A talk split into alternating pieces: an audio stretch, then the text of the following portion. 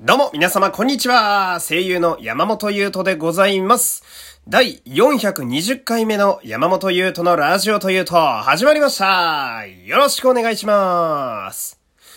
さあ、えー、今日はですね、ちょっとコーナーをね、えー、先週できなかったんで、メインでちょっとがっつりめにやっていきたいんですけど、先にちょっとだけお知らせがありまして、あのーまあ、この今ね、こうやってラジオ撮って皆様にこう声をお届けしているというこの収録環境なんですけど、これはあの、めちゃめちゃ自宅なんですよ。うちで大体撮ってたりするわけなんですけど、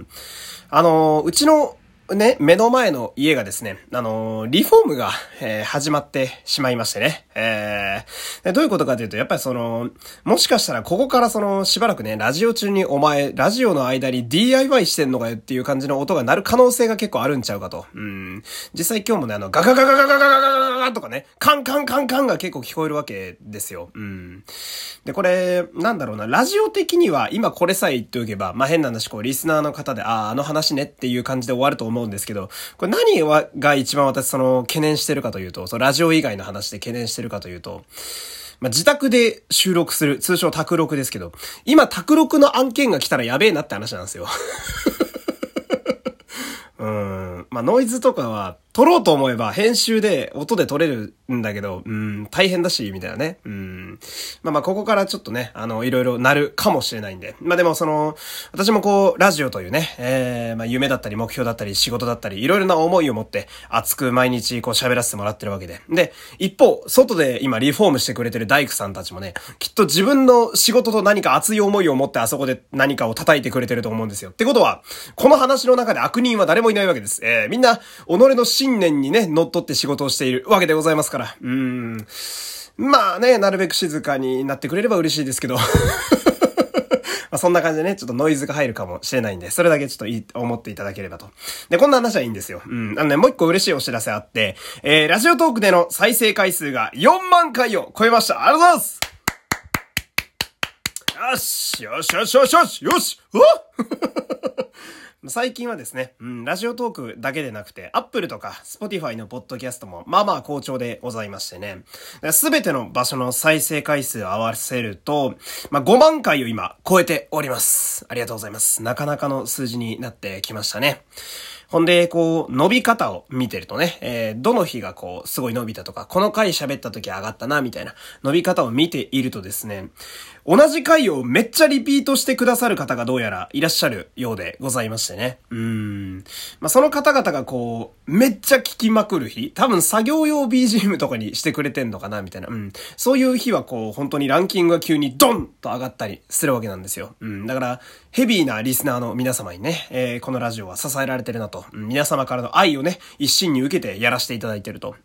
で、これその、気に入ってた回を何度もラジオで聞く、ラジオで同じ回なのに、同じトークなのに聞いちゃうみたいなやつ。これめちゃめちゃ俺もわかるんですよ。俺もラジオ大好きなんで、その、まあ、最近だと、マジカルラブリーのオールナイトニッポンゼロって今年から始まったね、新しいオールナイトニッポンの2部の枠があるんですけど、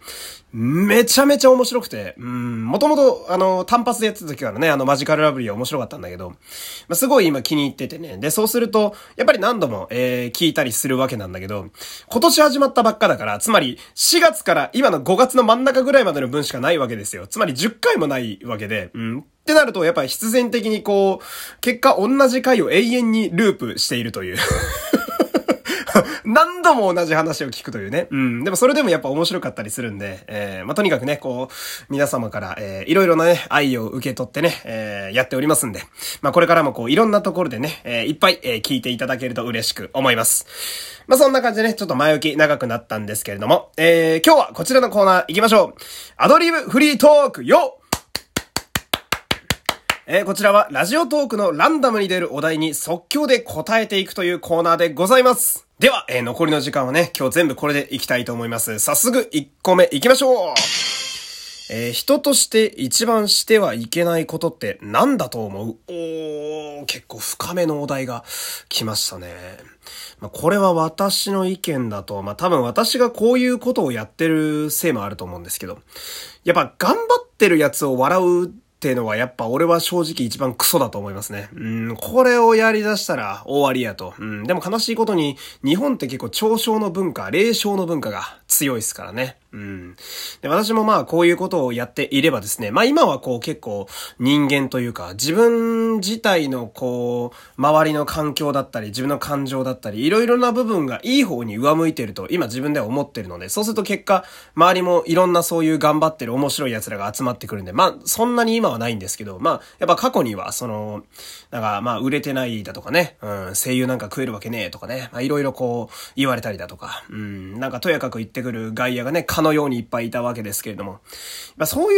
いう奴らがいてね、こう、伸びるべき目が潰されたりなんかして、熱い、こう、炎がくすぶったまま終わっていくみたいな、そういうやつっていっぱいいると思うんで、うん。ま、頑張ってる人を馬鹿にするやつだけは本当にマジで許せねえなって思いますね。うん、ここだけは、これだけはなんか、うん、すごいガチで思うなっていう感じで、思ったより重い話になっちゃいましたけれども、うん。で、私はもうその、逆に頑張ってるやつを応援したいっていうのもね、あるんでね。まあ、せめてものっていうことで、私がこう、ツイッターとかで繋がってる、そういう関係の方々は、何か告知があったら確実にリツイートとかしてね、広げてあげようっていうのだけは心がけておりますけども、せめてもの応援と言いますか。まあ、そういう感じですね。ちょっといきなり、真面目なお題が来てしまいましたね。うん。じゃあ、えー、次行きましょうか。最近克服したことってある？とありますね。これはね、あのー、風呂、風呂にすぐ入るようになりましたね。うん、どういうことかというと、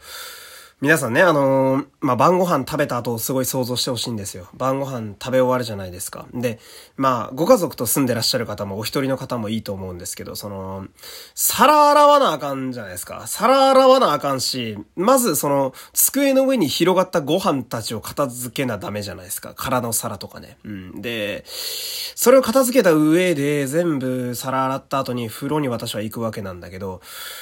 ちちょっとケツが動かないというか マジで横になってもう寝たいなってすごい思うというか、私お風呂自体めちゃくちゃ好きなんですよ。あのー、温泉とかね、一人旅でよく巡ってたぐらい、温泉もお風呂も大好きで、浸かるのもずっと長風呂したいぐらい好きなんだけど、入るまでが、まあ、しんどくて、うん。でも最近ここを結構克服できるようになってきましたね。うん。まあ、その、時間が無駄だなって思うようになったら、なんか自然とケツが上がるようになりましたね。こうなんか、飯食った後のダラダラしてる15分の間に風呂終わるなみたいな じゃあ行くかみたいな感じになりましたね。あとはその、もうバスタオルをあの最初から洗面所にドンって置いておくっていうのが俺の中では一番いい方法でして。うん。その風呂場まで行って、あー、バスタオルめんどくせーつって戻るのがもう一回風呂の気力を下げるわけですよ。まあそれが良くないなと思って。最初からもう家とかね、あの自宅に帰ってきた時点で外出して、うん。まず、あのバスタオルを取りに行って、バスタオルを洗面所にドンって置くっていう。こうするともう絶対入らざるを得ないというか、うん。めんどくさい工程をすっ飛ばしてちゃんと先に終わらしてるんでもう風呂に行かざるを得ないみたいなね。うん。ちょっと克服してるところがね、あの、ちょっと弱い気がするんですけれども。えー、じゃあ次のお題行きましょうか。家族や親戚に特殊な職業や変わった人生を歩んだ人っている？おー、なるほど。まあ、自分で言うのもあれですけど、声優もだいぶ変な生き方ですけどね。こんなマジで儲かんない仕事ですからね。うん。そうですね。結構うちの家系は、私もそうなんですが、脱サラして何か始めるみたいな方が結構多くてですね、みんな組織にいるのが 嫌なのかな、みたいな。うん。で、親戚のおじさんで、あの、すごいひょうきんなおっちゃんがいて、まあその方はその、サラリーマンやってた時代から趣味で蕎麦打ちを結構してたんですけど、気がついたらその、まあ私の地元の福井県がね、あの、蕎麦打ちの名人大会みたいなのを毎年やってるみたいで、うん。で、そこの、まあ、1位、つまり名人の位を手に入れておりましてね、そのおじさんが。まあ、何度も挑戦してね、あの、毎回2位で終わってたのをついに1位で取ったみたいな。で、そしたらなんかこう、雑誌の取材だとか、あと、日本文化を知りたがっている外国とか、だから、なんかヨーロッパとかね、アメリカとかもなんか行くようになって、なんか、仕事を辞めて定年で終わった後の方が結構いろんなとこ飛び交ってるみたいな不思議なおっちゃんがいて、うん、でもかっこいいっすよね、なんかね、自分の職人としての技と腕でこう世界中に需容があって、いろんなとこ飛び回ってる。まあ今はちょっとね、時代的にできてないとは思うんですけど、なんかひ、すごく憧れる生き方だなと私は思いますね。こんな感じのなんか自分の腕で生きてるみたいな人結構いるんですよね、うちの家系ね。うん。いつか私もね、世界中飛び回れるような役者になれたらいいななんて思いますけれども。えー、ちょっと今のはね、まあうまくまとまった気がしますけれどもね。じゃあ次のお題行きましょうか。えー、現実ではありえないけど、体験してみたいことってある？と書いてありますね。現実ではありえないけど、なんだろう、ファンタジーとかでもいいのかな。それだと、まあ、やっぱ俺は、もう何度も言ってるけど、やっぱり仮面ライダーに変身したいですね。うーん。やっぱ憧れますね。多分、永遠の憧れなんじゃないでしょうか。あの、よく、ベテランの俳優さんとかがね、こう映画のゲストとかで呼ばれたりすると、いや、俺も昔若い時にオーディション受けてたんですけど、まさかこの年になって仮面ライダーに変身することができるとはね、やっぱ夢ってのはずっと持っておくもんですね、みたいな、こういうコメントされるベテランの方すごく多いんですけど、やっぱ永遠の憧れですよね。うん、なんかこう、